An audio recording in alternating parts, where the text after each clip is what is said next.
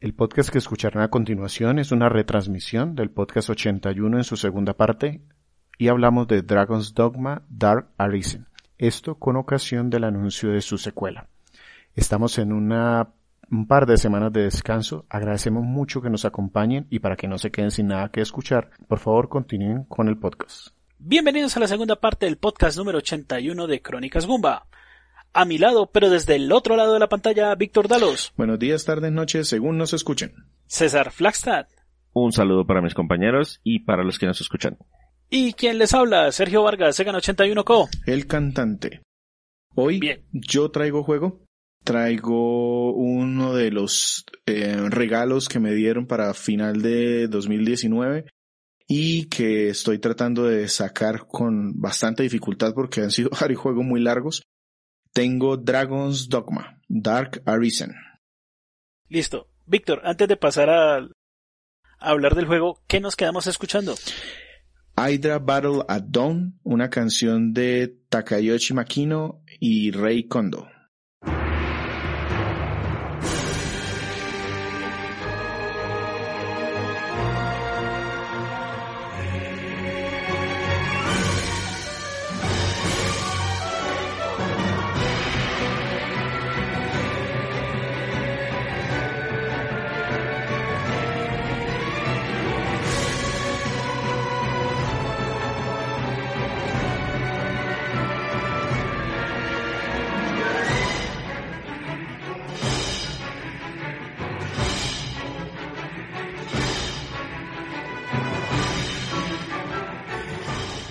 Bien, Víctor.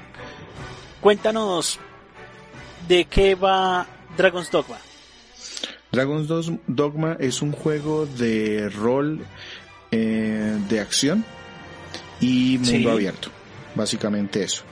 ¿Quién fue el desarrollador y en qué año y en qué plataforma salió?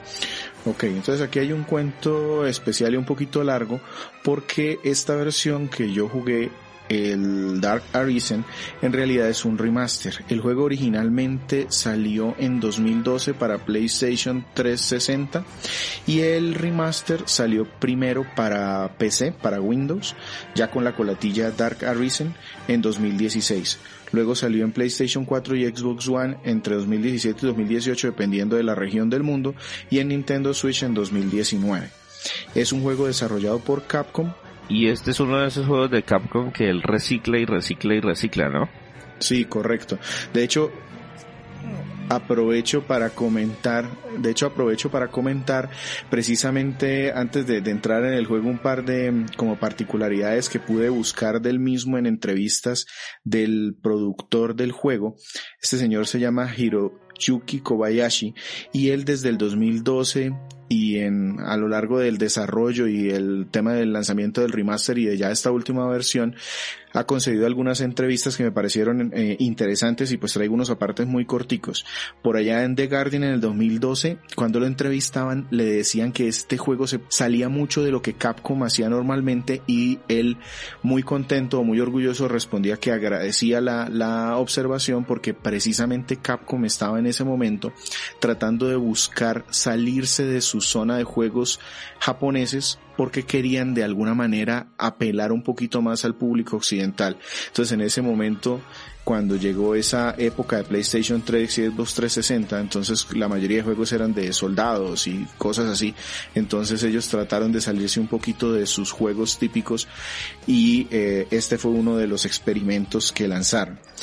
Él, él, le dio el encargo a Hideaki Tsuno, que es el director, o fue el director de Devil May Cry, de la serie de Devil May Cry, y después del 4, por allá en el 2007, él empezó a trabajar en este juego. Fueron más de 5 años de desarrollo y precisamente... No, no, es- 2000, 2004 imposible, Perdón. Víctor. Perdón, fue por allá en 2007, no, en, en el 2004 era el otro juego, perdón. El, el desarrollo de este juego empezó en el 2007 y fueron más de cinco años de desarrollo pues para poderlo lanzar en el 2012 y precisamente eso es otro de los temas que tiene este juego y es que él, eh, la idea de Itsuno era como primero él era fanático de Tolkien y ese tipo de historias y eso ese tipo de juegos estaban empezando a sonar en occidente bastante. Entonces ellos quisieron embarcarse en una versión hecha por Capcom y cuando terminó el desarrollo de alguna manera lo tuvieron que lanzar en 2012 decidieron dejar el equipo unido para que siguiera desarrollando contenido para el juego y utilizando ese material ellos sacaron un MMO que estuvo vigente desde el 2015 hasta el 2019 en PC. No con mucho éxito porque no salió de Japón. Precisamente en el 2015 al productor le hicieron una entrevista en PC Gamer y él hablaba de que esta nueva versión que iba a salir en ese momento del Dark Arisen era la visión que él siempre tuvo del juego, con todo el contenido que querían haber sacado en el 2012 pero no alcanzaron y aparte con una serie de mejoras sobre todo en la cantidad de enemigos y en, darle más vida al mundo. Él criticaba mucho o dice que tuvieron mucho problema para lograr eso en las versiones de PlayStation 3 y 360 por los temas de RAM de las consolas. Y de ahí me salto a una observación, también un artículo que hizo IGN en el 2019 que se llamó Dragon's Dogma, el juego más influyente que nadie quiso copiar. Y también aquí es una entrevista a Kobayashi en donde le preguntan que, pues, qué piensa él del juego.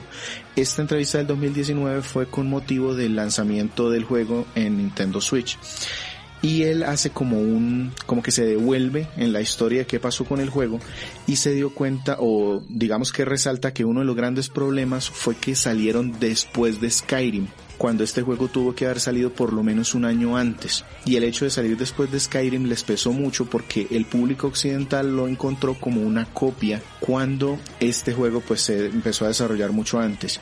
Y también dice que fallaron mucho en explicar qué hacía diferente este juego de los típicos juegos de rol de mundo abierto que estaban saliendo en esa época. Lo más importante es que es un juego desarrollado por Capcom, una empresa que se es, es que es casi que especialista en muchos de estos juegos de acción. De hecho, la mayor parte del equipo desarrollador de este juego estuvo involucrado tanto en Devil May Cry como en Monster Hunter. Entonces, fallaron un poco en explicar eso. Y por último, eh, como decía César, efectivamente este es un juego que si bien no ha vendido mal, tampoco ha motivado a Capcom para que saque una, una secuela. Entonces lo que hizo fue entrar a un club de algunos juegos de Capcom que tratan de reeditar en todas las consolas que puedan. Entonces ahí está Okami, ahí está Strider, ahí está eh, Ghost and Goblin que usted va y busca en casi todas las consolas hay versiones de esos juegos, ports, pero no hay una segunda entrada oficial como tal. Parece como si estuvieran todavía tratando de recuperar parte de la inversión que hicieron inicialmente. Sí, como, como tratando de, de decirle a los jugadores, bueno, ahora vamos a sacárselo a ver si esta generación sí le gusta el juego que nosotros le tenemos fe, pero pues como que en eso se queda. esa era la, esa era la siguiente pregunta que le iba a hacer Víctor. ¿En qué consola o lo jugaste en versión de PC? Yo jugué en Nintendo Switch en Nintendo Switch pasé el juego, pero estoy jugando lentamente en PC porque pues este, este juego me llegó también en otro paquetico y realmente me lo había pedido un amigo, pero al final me dijo no, me, se me fundió la máquina, quédatelo. Entonces yo, bueno, me lo quedé y empecé a, a probarlo. Y, y, es bastante entretenido como para tenerlo allí y pude, quise probar las diferencias de pronto de jugarlo en Switch a jugarlo en PC. ¿Podemos hablar de esas diferencias o las vemos ahorita en la jugabilidad? Sí, si quieres las vamos viendo a medida que, que de pronto hable un poco, aunque anticipo, realmente son mínimas. Si van de pronto a lo, al Digital Foundry, ahí van a encontrar que eh, la versión de Switch es exactamente la misma que salió para PC y PlayStation 4 y Xbox One con lógico ajustes en el tema de de la resolución de supongo sí sí principalmente de la resolución pero en el tema de todo el contenido manejo de texturas eh, la mejora de fluidez todo eso es exactamente la misma versión que salió en, PC y Xbox One y, y Play 4 bien Víctor qué nos puedes decir de la historia de Dragon's Dogma Listo, entonces es, este juego se desarrolla en un ducado que se llama Grancis y básicamente empieza mostrándonos a un gran dragón que acaba de despertar y está volando por la tierra buscando un corazón, llega a una villa costera que se llama Casardis y un humano insignificante que es nuestro personaje está pelea contra el, el dragón y pues lógicamente el dragón lo vence, pero ve algo de valor en ese, en esa persona o que está, esa criatura que está luchando contra él, que de hecho nosotros lo personalizamos antes de este combate para que en la cinemática se vea exactamente como nosotros lo creamos. El dragón decide sacarle el corazón, pero la, nuestro personaje queda vivo y esto lo que hace es cumplir la profecía de la Risen. El Arisen es un guerrero que comparte destino con el dragón y según la leyenda es el único que puede derrotarlo. Más adelante nos explican, llegan unas personas que no son humanos realmente, sino que salen de un portal y como que comparten existencia entre ellos, que son los pawns, los peones y también ellos están o existen para ayudar a la Risen en su tarea de derrotar al dragón. Esa es la historia principal. ¿Y hay diferencias entre las consolas o es solamente... No, ninguna. ¿O ese es el, ese es el riel principal? Sí, no, ninguna. Bueno, ya hablamos un poco del plot. Ah, bueno, no, perdón. Una, una cosita ahí que sí quería decir de, de la historia es que es, es, esa es la historia en general, es sencilla. Fíjense que pues todo el plot se los, se los conté en eh, digamos que la temática en, en pocos minutos. El tema es que hay muchas misiones secundarias que son las que nos dan como el trasfondo. Entonces ahí conocemos a muchos personajes interesantes, el duque, unos cultos, unos comerciantes ahí raros dentro del reino que tienen sus particularidades, guerreros legendarios. Pero el juego tiene un problema grandísimo y es que está muy mal contada esa historia. Va avanzando a medida que voy ganando misiones y puedo ganar misiones secundarias que se mezclan o se me confunden con las entre principales y secundarias y eso muchas veces hace que sea muy difícil seguirle el hilo y por eso mismo me pasó a mí algo en este juego que normalmente no me gusta y es que me puse a hacer muchas misiones secundarias porque no sabía cuál era la principal o se me había perdido. Y cuando llegó la misión principal me di cuenta porque pues tenía una cinemática especial muy grande, rimbombante, con un monstruo muy importante. Y yo lo maté muy fácilmente porque había hecho muchos niveles antes, me había dedicado a hacer misiones secundarias y para mí eso le bajó mucho el como el impacto de la historia como tal porque eh, también me pasó más adelante en una parte del juego. Yo en alguna misión secundaria ya me había enfrentado contra un monstruo supremamente complicado y fue muy emocionante y resulta que luego una de las misiones principales me, me tuve que enfrentar contra otro y me decían como, oh, qué novedad y es un monstruo muy difícil y resulta que era de menor nivel del que yo ya había matado. Entonces eso también le pegó, le pegó un poquito duro. Y cuando habla Víctor acerca de esas cinemáticas y de la presentación y todo el cuento, ¿todo es hecho con el motor del juego o tienen imágenes pregrabadas? Porque como me decía que al principio personalizaban al protagonista. Sí, es hecho todo con el motor del juego, pero se ve muy bien. Tanto la personalización del personaje todo, la armadura que usa, los equipos, los rasgos, todas las cicatrices, en ese juego vale la pena hacerlo porque se ven reflejadas en esas escenas principales de la historia. Y lo único que cambia un poquito es la textura, como el grano, pero todo está muy bien presentado. Como si le pusieran un filtro. Exacto. Ahora sí, Víctor, ¿Cómo se juega Dragon's Dog? Bueno, primero esto es un juego de rol de acción y de mundo abierto. El director, Hideaki Itsuno, dice que se inspiró en su momento en Fallout 3, The Elder, The Elder Scrolls y Fable 2. Y eso pues se nota bastante eh, él dice también que era fanático de, de, mm, de, este tipo de juegos que la misma Capcom hacía, él venía de hacer Devil May Cry, entonces trató de incorporar eso dentro del juego. Iniciamos personalizando al protagonista y esto es bien importante porque no solo es la apariencia, sino que algunos rasgos, según cómo lo diseñemos, afectan la jugabilidad. Es decir, si hacemos un personaje grande y, gordo, corpulento, muy probablemente podrá cargar más peso, llevar más cosas encima. Y si lo hacemos ligero, delgado, entonces muy probablemente se moverá y se cansará menos. Se moverá más rápido y se cansará menos. Entonces todo eso me pareció un acierto porque digamos que ajusta esos detallitos. No es algo que cambie completamente, pero sí afecta. Tenemos ¿Pero no jugamos con los puntos de habilidad? Sí. ¿O solamente... O, es una mezcla de ambos? ¿O yo no eh, puedo armar el personaje chiquitico que carga mucho?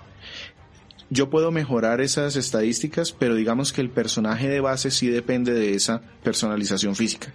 Pero luego eso se afecta con ítems, con puntos, cosas así. Aquí tenemos tres clases. Las, las tres clases iniciales son guerrero, mago y ranger o montarás, el que utiliza arco o dagas para pelear.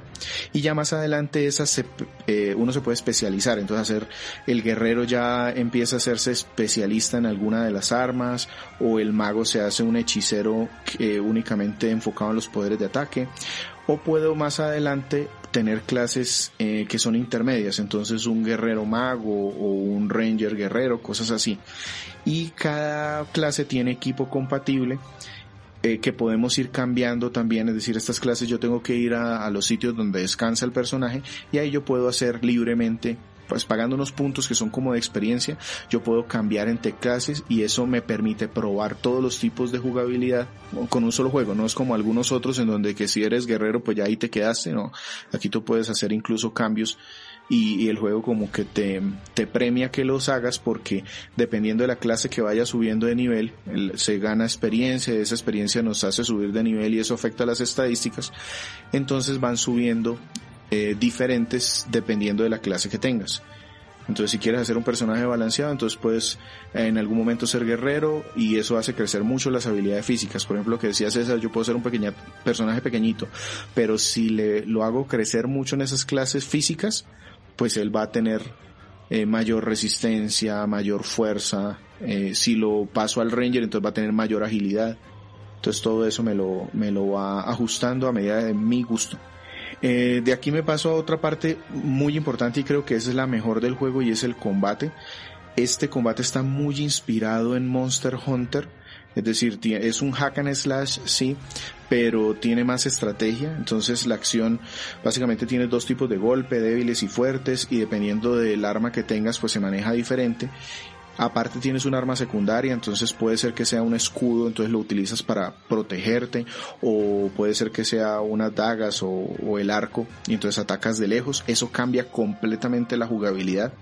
Y otra de las particularidades es que aquí tenemos enemigos del mismo tamaño de nuestro personaje, pero también hay enemigos gigantes. Y entonces para atacar a estos enemigos, la táctica normalmente es treparse en él y tratar de buscar puntos débiles. Y, pues les describo un combate eh, que muy al principio del juego tenemos que combatir contra una quimera. Entonces la quimera tiene una cola de serpiente y que ataca a distancia. Entonces si yo soy de cuerpo a cuerpo voy y me trepo entonces eso dentro de Víctor, devolvamos un pedacito. ¿Usted me dijo colgarme a la quimera? Sí, trepar. La quimera es grande, es, es del tamaño de, que como... ¿De un caballo? No, el, el cuatro veces más grande que un caballo. ¿Que un elefante? ¿Un bus escolar? Eso, póngale como un bus. Entonces, mi personaje tiene que llegar a la parte de atrás, por ejemplo, para que no lo, no lo, las fauces no lo muerdan, y treparse, escalarlo para poder llegar a la cola larga de serpiente a cortarla, por ejemplo. Entonces, eso, eso por ejemplo, se parece un poco a Shadow of the Colossus. Ok, o sea, tengo que buscar el punto débil para aprovecharlo y utilizar la estrategia para evitar que me, que me agarre o que me haga daño. Exacto. Eh, ahí juega también la resistencia del personaje. Entonces, eh, también todos esos equipos me restan un poquito o hacen que la resistencia se gaste más rápido. Entonces yo tengo que utilizar en el combate muchas veces ítems para que esa resistencia que se va drenando o se drene más despacio o vaya recuperándola poco a poco. Los combates nos dan experiencia, eso nos hace subir de nivel y afecta las estadísticas, pero también derrotar a estos enemigos grandes nos da piezas para recolectar que luego yo puedo llevarlas a la ciudad para que me elaboren nuevas armas o armaduras o mejoren las que ya tengo. Súper. Otra parte súper importante en el combate es que aquí hay, y no solo en el combate, sino en la exploración en general, este juego tiene unos los pawns, los que le decía que son los ayudantes. Uh, sí. Entonces, en este juego, al principio, muy al principio del juego, me piden crear a uno y ese pues normalmente o lo ideal es que tú lo crees para que complemente al personaje que tú hiciste. Yo por ejemplo hice un guerrero, entonces el personaje ayudante que hice fue una maga. Y con eso pues cubría varias, varios temas durante el combate. Pero aparte el grupo puede ser hasta de cuatro.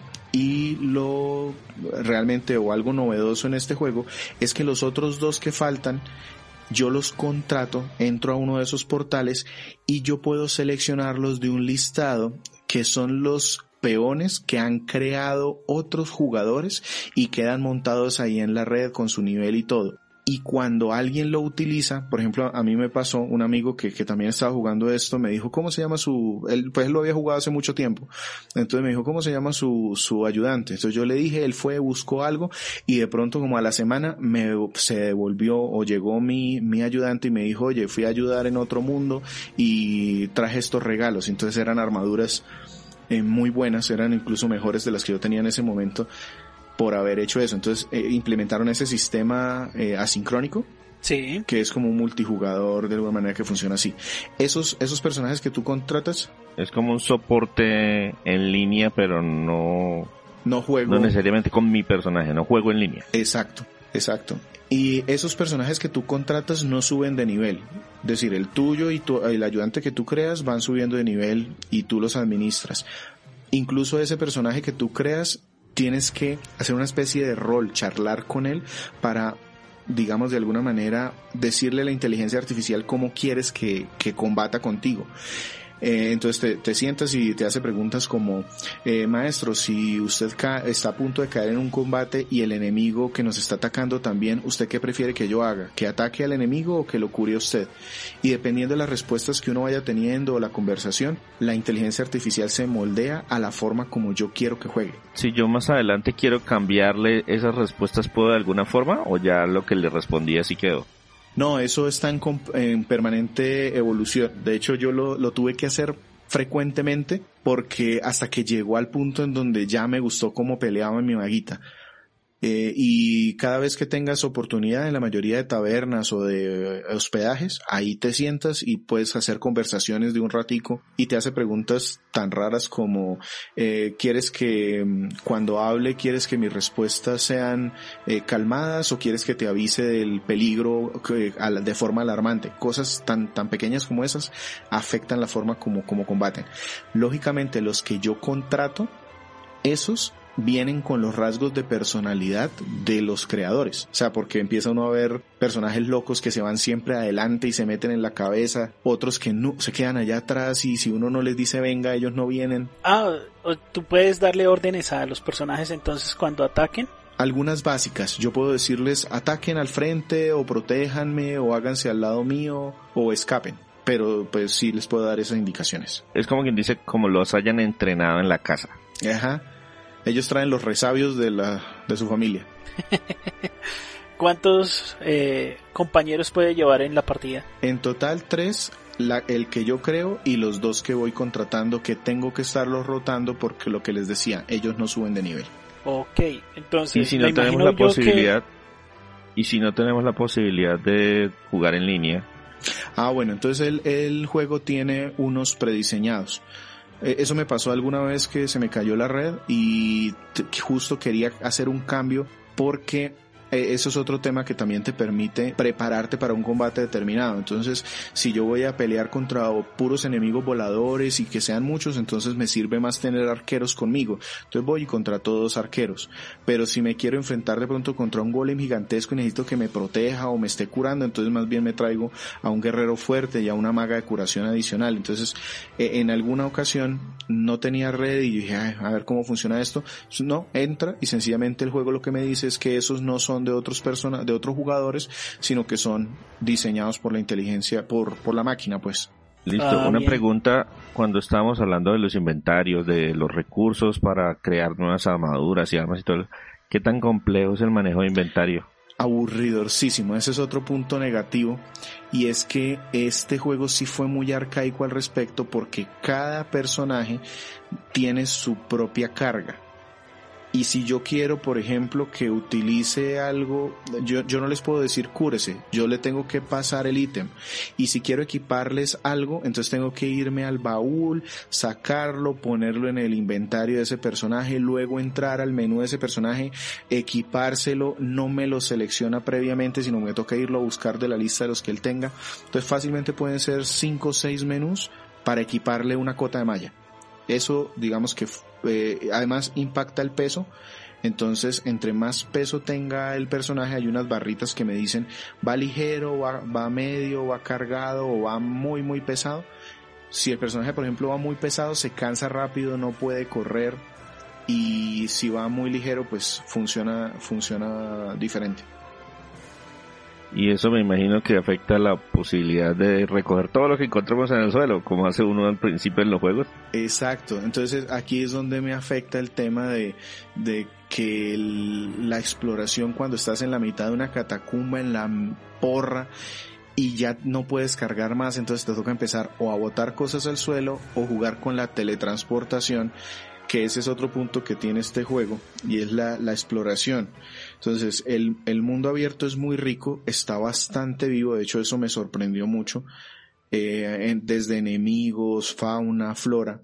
Pero entonces el tema de moverse, al principio yo sufrí, que eso fue otro problemita, porque el juego tiene muy poquitos puntos de teletransportación fijos. Son como unos portales, unas, unas rocas que tiene dispuestas en algunas partes del mundo y son muy poquitas. Para compensar eso, el juego te da unos cristales que en teoría tú puedes ubicar en cualquier parte del mundo y sirve como si hubieras acabado de crear un portal de teletransportación. En la versión Dara Risen eso lo mejoraron y hay muchas más y tú los puedes poner y quitar fácilmente de cualquier lado, pero no fueron muy claros al explicarlo y al principio a mí me dio como no los quise usar porque pensé que se me acababan o no iba a encontrar más más adelante. Y entonces me tuve, tuve que perder mucho tiempo porque me daba vaina utilizar los cristales de teletransportación y que después no tuviera cómo irme a otro lado del mundo. ¿Y hay medios de transporte o siempre es el típico a pata? A pie, todo el juego es a pie o utilizando estos cristales ya una vez has ido a algún sitio, entonces tú puedes poner ahí el portal y moverte entre la ciudad más grande o los puntos más importantes hasta ese punto en donde tú pusiste los cristales. El, el juego tiene esta versión, el Dark Arisen, tiene aparte una isla, eh, se llama Black Bear Isle, que es una catacumba y niveles completamente nuevos que ayudan muchísimo tanto a subir de nivel porque siempre va ajustando el nivel a como tú llegues, pero y además te da mucha historia adicional, mucho background, porque ahí hay muchas criaturas que de alguna manera están relacionadas con el dragón. Entonces tú puedes jugar ese eh, Black Beetle en el momento que tú quieras avanzar, de pronto subir de niveles, buscar mejores equipos, aparte aprender un poquito más de, de lore, de historia de algunos de los personajes, pero es un contenido que salió posterior a la versión original del juego. ¿Y en términos generales qué tan largo es? Eh, pasar la historia principal no es muy largo. Eh, debe tardar entre 20, 30 horas como mucho la historia principal nada más. Pero las misiones secundarias, como yo les decía, son muy interesantes y de hecho eso hizo que yo me gastara alrededor de unas 50 horas más o menos para pasarlo, pero el contenido que tiene es supremamente vasto. Una vez yo lo pasé, me metí a algunos foros porque quise ver algunos temas de unos monstruos que no entendía y, hay gente que está jugándolo permanentemente con récords de cientos de horas porque la cantidad de contenido que tiene es, es inmensa y el juego como que, por ejemplo, el Black Beetle se te va nivelando cada vez que quieras y te va dando equipos, te va dando recompensas que hacen, eh, digamos, que, que quieras volver. Bien, Víctor, cuéntanos en el apartado técnico cómo se ve Dragon's Dogma. Ok, entonces la inspiración claramente es de un juego pues de alta fantasía, El Señor de los Anillos, Dungeons and Dragons.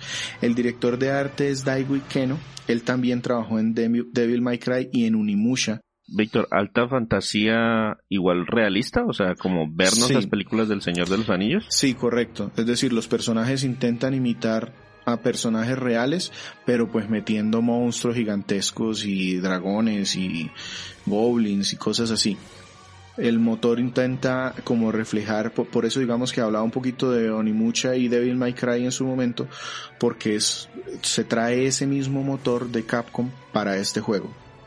El juego tiene muchas locaciones diferentes, grutas, zonas de playa, las villas, sufría un poco viendo los videos más antiguos de, ese efecto de, pocos colores que de pronto tenía la las versiones de PlayStation 3 y Xbox 360, pero se intentó corregir un poco en las versiones nuevas. Entonces ya el cielo es más azul, el agua también da otros colores. Como si estuviera desaturado, como si estuviera, como si le hubieran bajado los tonos de color. Ajá, eh, que era algo de lo que sufrían mucho los juegos de esa generación. Aquí digamos que eso trataron de compensarlo un poquito, pero se sigue notando pues que los, los colores les falta un poquito para ser un poquito pues más vivos. E igual funciona muy bien, tiene muy buenas texturas, digamos que en lo que más se enfocó la gente de Capcom para este Data Reason fue en brindar mejor estabilidad, entonces el juego es muy estable, yo nunca tuve problemas de desempeño ni en frames por segundo, tiene algo de pop-up pero es mínimo la iluminación funciona muy bien y este y en este juego es supremamente importante porque tiene ciclo de día y de noche y eso afecta la jugabilidad. Si es de día, normalmente podríamos encontrar goblins, eh, animales menores, pero de noche ya nos salen monstruos mucho más peligrosos. Y cuando digo de noche es que no se ve nada, entonces la fuente de luz que llevemos nosotros, la lamparita, es supremamente importante y afecta el juego la exploración. por, qué tan oscuro? Súper oscuro. Eh, ah, bueno, una de las razones que dice el juego es que cuando llegó el dragón se velaron las estrellas y eso trajo la oscuridad en el mundo y la luna ya no ilumina igual. Entonces, pues esa, digamos, es como la, la excusa. Pero de verdad que sí es oscuro. Y las catacumbas eh, yo creo que les comentaba antes, eh, pues hablando anteriormente, que yo me sentía como en los juegos de Tomb Raider, en donde realmente se siente como descubrimiento porque todo se ve como inexplorado, telarañas, arena, polvo, eh, y la luz también al ser tan limitada entonces se refleja a muy corto espacio. Eso me gustó mucho esa, esa atmósfera que le dan los gráficos me parece que está muy bien lograda también hubo una gran, digamos que mejora en la presentación con respecto al juego original que eh, corría a 608p y en un modo de película eh, que dice la, la relación era 2.35 a 1, como con franjas negras y hacerlo ver como más alargado. En este como una pantalla de cine que, o, como, o una pantalla ultra ultra ancha, ultra widescreen. Correcto. Este juego ya pasó al 16.9, todas las versiones vienen 16.9, en Switch corre a 900p, en Xbox One y PlayStation 4 a 1080 y en las versiones de PlayStation 4 Pro, Xbox One X y PC puede llegar a 4K, dependiendo ahí tiene unas opciones de configuración y en general eh, digamos que viendo algunas comparaciones técnicas, todas las consolas eso sí se mueven a 30 frames por segundo, ninguna va más allá de eso, todas las hacen, lo logran de una manera muy estable, ya PC sí tiene estos frames por segundo desbloqueados y tú puedes elegir, yo tuve oportunidad de probarlo, puedes dejarlo en 60 abierto todo el tiempo o a 30, eso sí te bloquea, o 60 o 30 y ahí sí ya depende de lo que logre su computador. Exacto. Vi solamente un par de problemitas, pero fueron con criaturas muy, muy puntuales. Yo al principio creí que era un problema de Switch, por eso quise jugarlo en PC y ver si, si me volvía a pasar. Y es que hay algún par de criaturas, unos golems y unos esqueletos, que cuando salen parece que les faltaran frames, que les faltara animación. Se ven como, como dando salticos eh, y pasa en todas las consolas y parece que es una decisión de diseño porque de alguna manera quisieron imitar como esas películas antiguas de donde aparecían calaveras y esas cosas. De stop motion estilo de los de King Kong y Jason y los Argonautas y esas, o sea que no era o sea que no era 24 cuadros por segundo sino digamos a 17 no, no, no. El, stop motion que utilizaban, que, el stop motion, pues como no podían hacer tantos movimientos porque eso era costoso y demorado, entonces lo que hacían era que como que se saltaban cuadros, por así decirlo, y el movimiento se, se siente brusco. Eso, es que se siente brusco en algunas ocasiones. Eh, fue lo único que le noté así como raro, pero pues no, no, no desentona tampoco y es con estas criaturas en particular. Bien, Víctor. ¿Algo más para agregar en el apartado técnico? Pues pasándonos ya al sonido, digamos que las dos partecitas, la música es una mezcla un poquito rara y esto se debe a que el director de sonido, Tadayoshi Makino, dijo que estaba comentando en alguna entrevista que él eh, tuvo la, la muy difícil tarea de tratar de complacer al productor, al director y a él mismo, porque cada uno tenía Exacto. Cada uno quería un género de música diferente. Entonces el director quería em, jazz, el productor quería rock y él mismo quería piezas sinfónicas y orquestadas. Y eso se nota. Uno quería la banda del Señor de los Anillos, el otro quería la banda de Cowboy Vivo y el otro quería la, la banda sonora quién sabe qué películas que acaba de ver. Sí, exacto. Y, y, entonces eso se nota porque el, la exploración muchas veces no hay sonidos, no hay música, solamente el sonido ambiental y cuando llega un enemigo entonces empieza a sonar una música acelerada como con guitarras y todo. Eso en general queda bien, pero una vez derrotamos al enemigo como que empiezan a sonar unos coros ahí y, y eso se nota en la canción por ejemplo de introducción que se llama Into Free es música clásica, pero está interpretada por una banda japonesa de rock que se llama BC. Y, y, eso pues se siente un poquito o se escucha un poco raro sin llegar a ser malo. En general cuadra bien. Eh, la, la, música tiene mucha inspiración, eh, ya hablando propiamente de Capcom en Monster Hunter, porque este señor Makino trabajó en la serie desde Monster Hunter 3 y Monster Hunter World. Y eso queda muy bien. Cuando llega un monstruo gigante, el tipo de música que suena cuadra. Ya los diálogos. Como épica, como. Pues así, toda súper gloriosa. Exacto. Y ya cuando eh, paso a los diálogos, ahí sí hay un problemita. Yo lo dejé en inglés, pero pues en algún momento también tiene diálogos en japonés. Eh, pero el juego tiene el problema de que no tiene sincronización de labios, sino que solo los personajes mueven la cabeza como si fueran un Power Ranger. Así como estamos hablando, pero... Y como no, se les ve la boca, entonces ellos mueven la cabeza para que sepan como con quién estamos hablando, pero pues igual no se le va a ver nada por la máscara. Ajá. sí, y, y digamos que los diálogos en general están bien, pero están hechos o escritos en inglés muy arcaico, entonces a veces eso lo, hace un poquito tedioso. En general, pues no... ¿Como pomposo? Exacto, más pomposo de lo normal. Como, como, victoriano tal vez. Digamos que más como traído de esas series de George R. R. Martin y el mismo Tolkien. Tiene que escucharse muy gracioso en japonés. sí.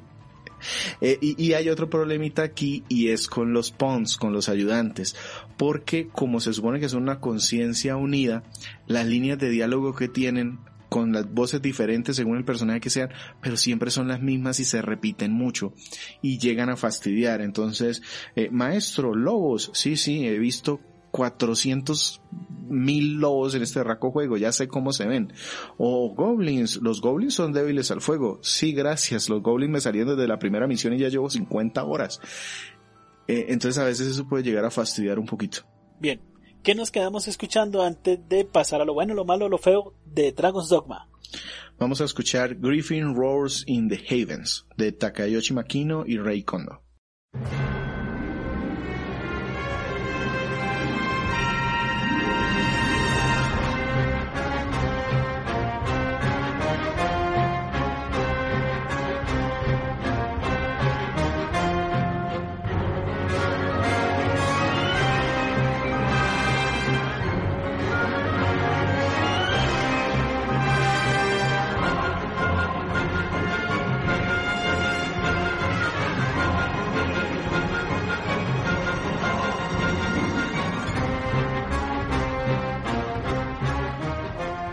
Víctor, ¿qué nos puedes decir de lo bueno de Dragon's Dogma? Bueno, Dragon's, Dogma Dark Arisen, la versión remaster que se encuentra en PlayStation 4, Xbox One, PC y Nintendo Switch. Es primero un juego de rol de acción en donde el combate es muy divertido se controla muy bien, los movimientos son entretenidos de utilizar, tú vas desbloqueando movimientos dependiendo del arma que tengas y eso te permite personalizar la forma de combatir. Como tú quieras. Las clases son muy variables, son diferentes. Entonces yo tuve la oportunidad ya de empezar este juego un par de veces y las dos veces me han resultado completamente diferentes y divertidas. Lo comparo mucho con Monster Hunter porque es algo así como cuando tú juegas con una espada grande y después te vas a tratar de jugar con el arco que parece que fueran dos juegos diferentes. Eso pasa aquí. Y está muy cuidado ese aspecto de combate. Luego, la mejora del personaje también es muy buena y es muy satisfactoria porque no es solo subir de nivel, que eso también sirve, entonces tú haces eh, misiones y cumples recados para subir de nivel, sino que también el tema de las recompensas que puedes obtener de los monstruos que derrotas te sirven para personalizar tu personaje. Entonces vas y matas a un golem y ese golem te da piezas que puedes utilizar luego con alguien que te crea una mejor armadura con base en esos materiales, en el golem o, te mejora las que ya tienes. Y es un ciclo, porque entonces vas y buscas un monstruo cada vez más fuerte para tener cada vez mejores armaduras. Eso supremamente bueno. Lo otro, el sistema cooperativo, este asincrónico, se me hizo muy divertido.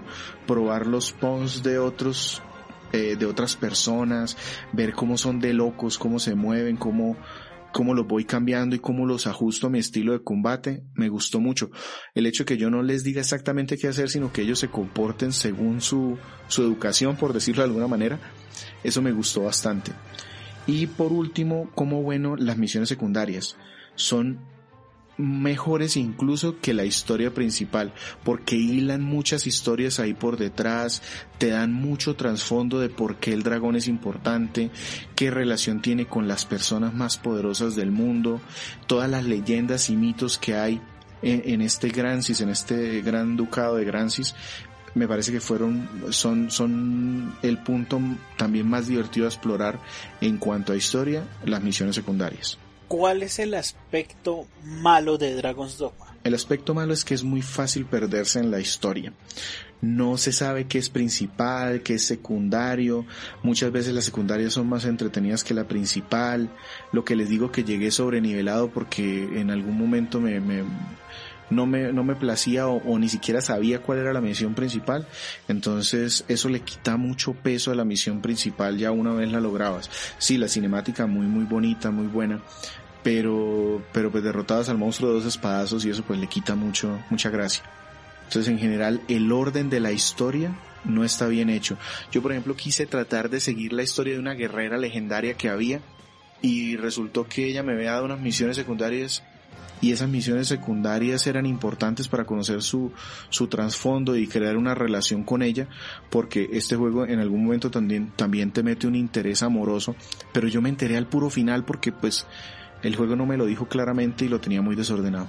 Bien, ¿y cuál es ese aspecto feo que no llega a ser malo, pero que digamos a Víctor sí le dañó un poco la experiencia. Sí, tengo varios, y ese es otro punto que puede incluso llegar a convertirse en malo. Tengo varias cositas que me alcanzaron a molestar, a fastidiar, sin dañarme el juego. Primero, que los peones tienen, los pawns tienen conocimiento común y repiten frases eh, como maestro, esta vía es muy propensa a que nos hagan una emboscada. En ese sitio pueden vivir criaturas muy peligrosas. Sí, señor, acabamos de venir de allá. Sí, nos acabaron de emboscar. Es decir, y lo repiten y lo repiten hasta el hastío. Eso es, eso es fastidioso. Lo otro, Gracias, capitán obvio. Lo otro, lo que comentábamos de pronto cuando preguntaba César sobre el tema de equipar y manejar el, el inventario, es engorroso, es complicado. Yo tengo cuatro personajes, eh, hay que hacer un micromanejo de cada ítem. El juego tiene un sistema de, de, de fabricación, de craft, pero también es un poco enredado. Entonces esos, esos menús y manejo de ítems no son buenos. Lo otro, la teletransportación eh, pierdanle miedo cuando empiecen a jugar en utilizar esos cristales porque ustedes pueden ir y reciclarlos y volverlos a usar. Ya te dan una piedra infinita para viajar. Entonces yo no lo sabía al principio y eso me fastidió como la mitad del juego. Cuando ya me di cuenta que lo podía utilizar sin límites, pues ya eso me ahorró tiempo, pero perdí mucho en la primera mitad del juego. Lo otro, hay unos problemas menores en desempeño, los que les decía de estos monstruos en particular. Eh, eso también yo lo alcancé a notar. cuando me enfrenté al primer golem, yo dije, oiga, se me se crachó la, la, Switch, ¿qué pasó aquí? Pero ya luego me fui a enfrentar a un segundo, un tercer golem en otros lados y me pasó lo mismo. Yo dije, ah, no, esto aquí es, funciona, no funciona bien. Y por último, el tema de la falta de sincronización en los labios, en, en las conversaciones, también me pareció feo porque lo hizo sentir un juego más viejo de lo que es. El hecho de, de, que los personajes solo muevan la cabecita y, no estén así como gesticulando en las conversaciones, no me gustó. Es que eso era de la época del PlayStation 2. Exacto. Porque yo me he encontrado con juegos que tienen sincronización de labios con otro idioma. Por ejemplo, cuando estaba hace poco jugando Genji para PlayStation 3, yo inicialmente lo puse en inglés y no la sincronización de labios fatal. Pero después en japonés sí, no, perfecta la sincronización de labios. Pero aquí es que no hay nada. No, no hay nada. Bien, Víctor. ¿Cuál sería la calificación según el juez Gumba para Dragon's Dogma? Me costó un poco llegar a la calificación por, por todo este tema de los, de los feos que les acabo de mencionar, pero yo voy a dejar este juego como un comprable porque el combate y la progresión es tan divertida que es un juego que vale la pena tener, además que lo consiguen muy barato, en cualquier consola ya lo consiguen a un muy buen precio, entonces yo lo voy a poner como un comprable. Y de nota le voy a poner 8 pounds fastidiosos. que si sobre 10 cabezas de hidra. Sí, sobre 10 cabezas de hidra. E, ese 8 lo pongo como nota general, pero de pronto si usted es muy fanático de las historias y la historia tiene que estar muy bien hilada, eso le puede quitar algún puntico entonces para que lo tengan en cuenta. Sí, dependiendo un poquito del, del enfoque con el que con el que ataquen el juego. Hay que tener en cuenta eso, que, que a pesar de que es un juego de rol, uno de los aspectos que, según Víctor explica, es como lo que más engancha es el combate como tal, no necesariamente la trama. Que la trama no es mala, también quiero decirlo. Aquí hay unos temas por allá atrás de, de la existencia del hombre, de que si tenemos un poder absoluto, ¿qué haremos con ella? Hay, hay cosas bien importantes y bien trascendentales de fondo, pero que están mal narradas. Y eso puede hacer que de pronto la historia no, no pegue tan bien. Exacto. Exacto. Bien.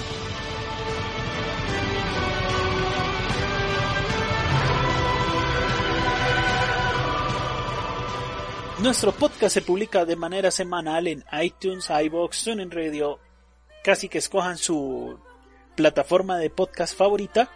Agreguen el RCS que se encuentra en nuestra página de internet que es www.cronicasgumba.com donde además de encontrar nuestro podcast también encontrarán retro reseñas de manera semanal. Nuestras redes sociales arroba crónicasgumba en Twitter e Instagram y nuestro Facebook fanpage www.facebook.com slash crónicasgumba. Sin nada más, César Flagstad. Un saludo para todos, que la pasen muy bien. Víctor Dalos, que hoy nos trajo Dragon's Dogma. Gracias por escucharnos el día que haya sido hoy. Y quien les habla, Sergio Vargas, Segan81. Hasta pronto.